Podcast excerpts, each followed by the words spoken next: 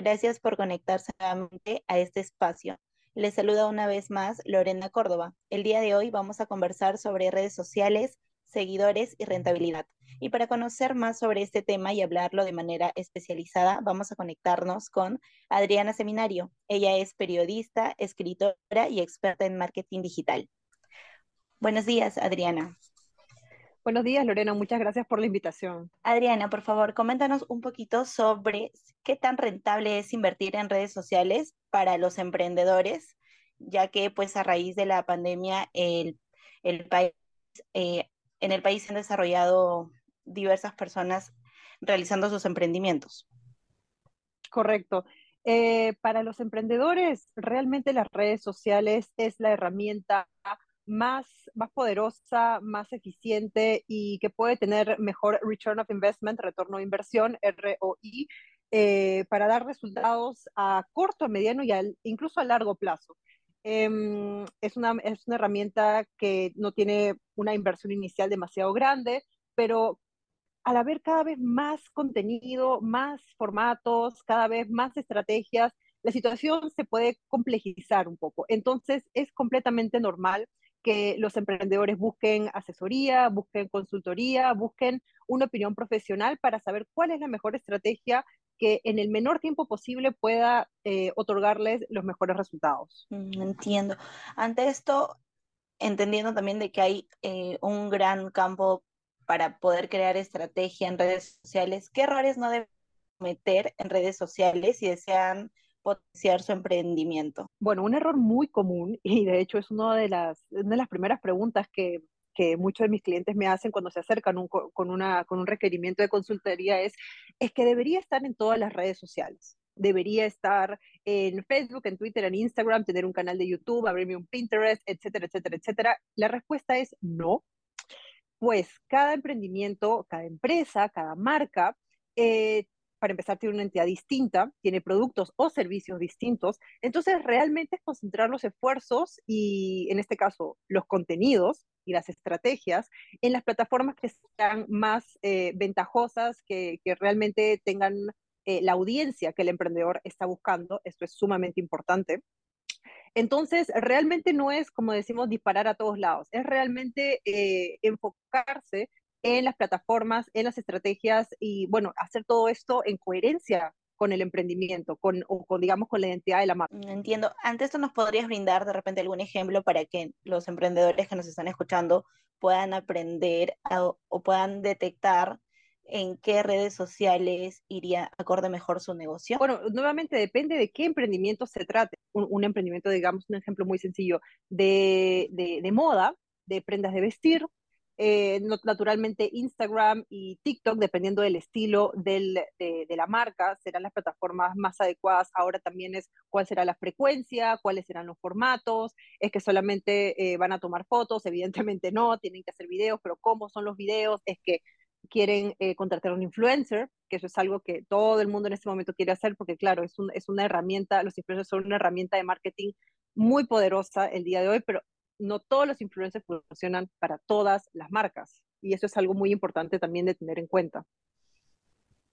Entiendo, bien. Ahora hemos visto también de que TikTok ha tomado una gran relevancia estos últimos años. Entre TikTok eh, versus Instagram, ¿en cuál sería mejor eh, invertir? ¿Y cuál es la vigencia de Facebook para difundir un negocio? Bueno, realmente depende de, del de la, del alcance que se quiere tener. Facebook eh, no se puede negar, esta plataforma que sigue teniendo de, en términos de cantidad, sigue siendo las plataformas más grandes que existen. Sin embargo, si hablamos de un emprendimiento que desee estar un poco más a la vanguardia, que desee seguir realmente el tema de tendencias, eh, estamos hablando mucho más de TikTok, ¿correcto? Entonces, realmente em, depende de cada... Es, es, un poco complicado hablar en, en, tan general, pero realmente para un emprendimiento lo más importante es entender primero cuál es su público objetivo, cuál es su nicho, esta palabra es clave, para a partir de ahí poder empezar a construir una estrategia y, tener resultados, porque hay mucha frustración. Yo he visto de primera mano de parte de muchos emprendedores que dicen redes sociales no funciona, le pagué un influencer y no me funcionó, no tuve ninguna, no tuve, no tuve ventas, no, no tuve nadie requiriendo mi servicio. Entonces, no es que las redes sociales no funcionen, creo que eso es muy claro. Sin embargo, se tiene que tener en cuenta todas las, todas las aristas de, del emprendimiento para poder entender cuál es la mejor estrategia. ¿Cuánto puede ser la inversión que puede realizar una persona para empezar a promocionar su emprendimiento en redes sociales? Entendiendo de que pues están mm, pagos. Claro, digamos, si quiere hacerlo vía la plataforma, entonces digamos vía Instagram, digamos que la marca solamente vende en Perú, eh, Lima y provincias, Em, y desea tener, desea realmente comenzar, digamos, comenzar el Instagram, comenzar solamente hablemos de esta plataforma, comenzar su, su Instagram, yo recomendaría al menos mínimo una inversión entre 300, 400 dólares mínimo eh, por un lapso de tres meses para comenzar a crear ads eh, especializados y con un target bastante fino, pero estamos diciendo un emprendimiento que es aún pequeño, ¿cierto? Con una capacidad de producción no masiva, em, realmente que está, que está comenzando. ¿Y cuánto se puede llegar a rentabilizar en redes sociales? Para un emprendimiento siempre. Sí, un emprendimiento, quizás también una persona que quizás busca ya em, darse a notar en redes sociales, teniendo seguidores, ¿cuánto se podría llegar a rentabilizar?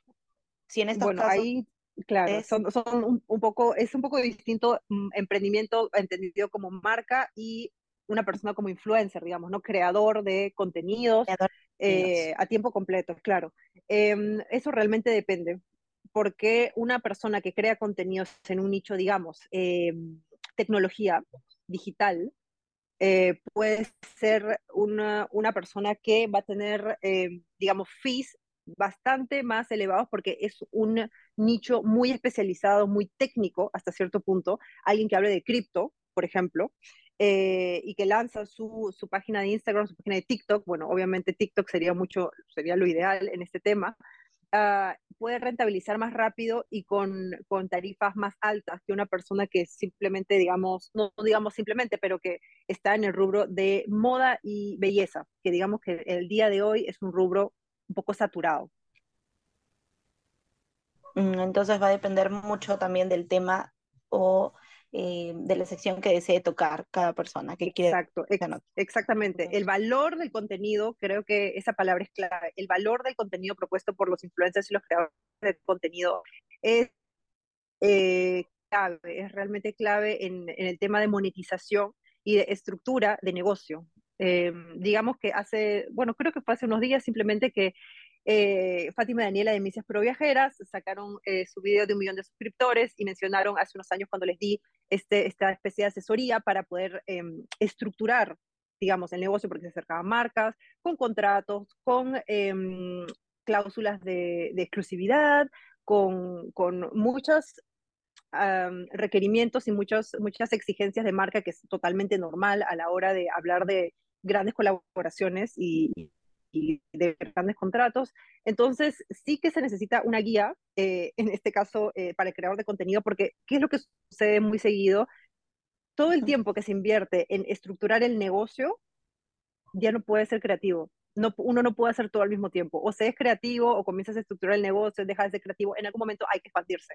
Entonces, eso es también lo que es muy interesante en el rubro de creadores de contenido y lo que incentiva a mucha gente a lanzarse a, este, a estos emprendimientos. Mencionas la palabra estructura. Ahí puedes eh, de repente mencionarnos a grandes rasgos eh, qué es lo que debe, qué es la estructura que debe realizar un creador de contenido. Por supuesto, dependiendo de cada plataforma, el creador de contenido debería idealmente tener un paquete básico. Paquete básico quiere decir, nuevamente pongamos Instagram porque es un poco la plataforma eh, que, la, que, la, gente está más familiarizada. Es, digamos, tengo dos posts, 10 stories. De estos 10 stories, cuatro stories con link, es decir, con un swipe up, con link directo al, al producto, al servicio, a lo que sea. Eh, no sé, highlights por una semana, Em, y eh, una exclusividad de no hablar de ninguna otra marca en esta categoría eh, durante X tiempo. este paquete básico tiene tal eh, tarifa. Entonces, eso es, digamos, como una, como una base, como un, una especie de templates muy básico que se puede evidentemente adaptar, se puede modificar dependiendo de la marca, dependiendo de si, es una marca pequeña de emprendimiento o si es, un, si es, si es eh, una marca internacional o si es eh, un corporativo, no es lo mismo. Entonces, todas estas cosas tienen que ser comprendidas em, a nivel macro de parte del creador de contenido para poder realmente no desvalorizar su trabajo, pero al mismo tiempo em, poner en valor su tiempo y su, eh, su creatividad y, y, realmente la relación que tiene con su audiencia. Wow, importante tener en cuenta todo lo que nos mencionas, Adriana. Por último, para cerrar esta entrevista que ha sido muy amena, ¿tendrías algún consejo para estos emprendedores, pero también para estas personas que desean empezar a crear contenido en redes sociales? Lo más importante es sepan de qué quieren hablar. Lo, el, error más seguido que veo en, en, en, ciertos proyectos es una persona le encanta un tema, sin embargo, habla de ese tema y el otro 50% de veces habla de cualquier otra cosa, su vida personal, de que le gusta, no sé, le gusta tal cosa o cosas totalmente sin relación con el tema por el cual la gente ha comenzado a seguirlo o a seguirla. Entonces, es súper importante tener un enfoque, es súper importante eh, tener esta capacidad de, este criterio de selección para decir, este contenido va hacia lo que yo quiero crear o este contenido realmente no está alineado. Podría ir en stories, pero eventualmente no tiene tanto valor como otros contenidos eh, que, por los cuales quiero que la gente me identifique. Entonces, todas estas cosas, eh, a algunas personas les resulta un poco más sencillo eh, conceptualizarlo y aterrizarlo, para otras es un poco más de trabajo, otras necesitan consultoría, asesoría, y cuando se trata de empresas mucho más grandes, bueno, ya eso es incluso, estamos hablando de otra escala, ¿cierto? Em, pero esta sería mi primera recomendación. Sepan de qué quieren hablar, sean constantes, la constancia es básica en estas plataformas porque de la atención de la audiencia sale la monetización, creo que eso es bastante claro en este punto. Bien, Adriana, muchas gracias por tu disposición y por tu tiempo y gracias a todos ustedes por escucharnos. Si les gustó este episodio, compártelo en Facebook, Twitter e Instagram y recuerda que también puedes oírnos en Spotify y Google Podcast. Hasta la próxima.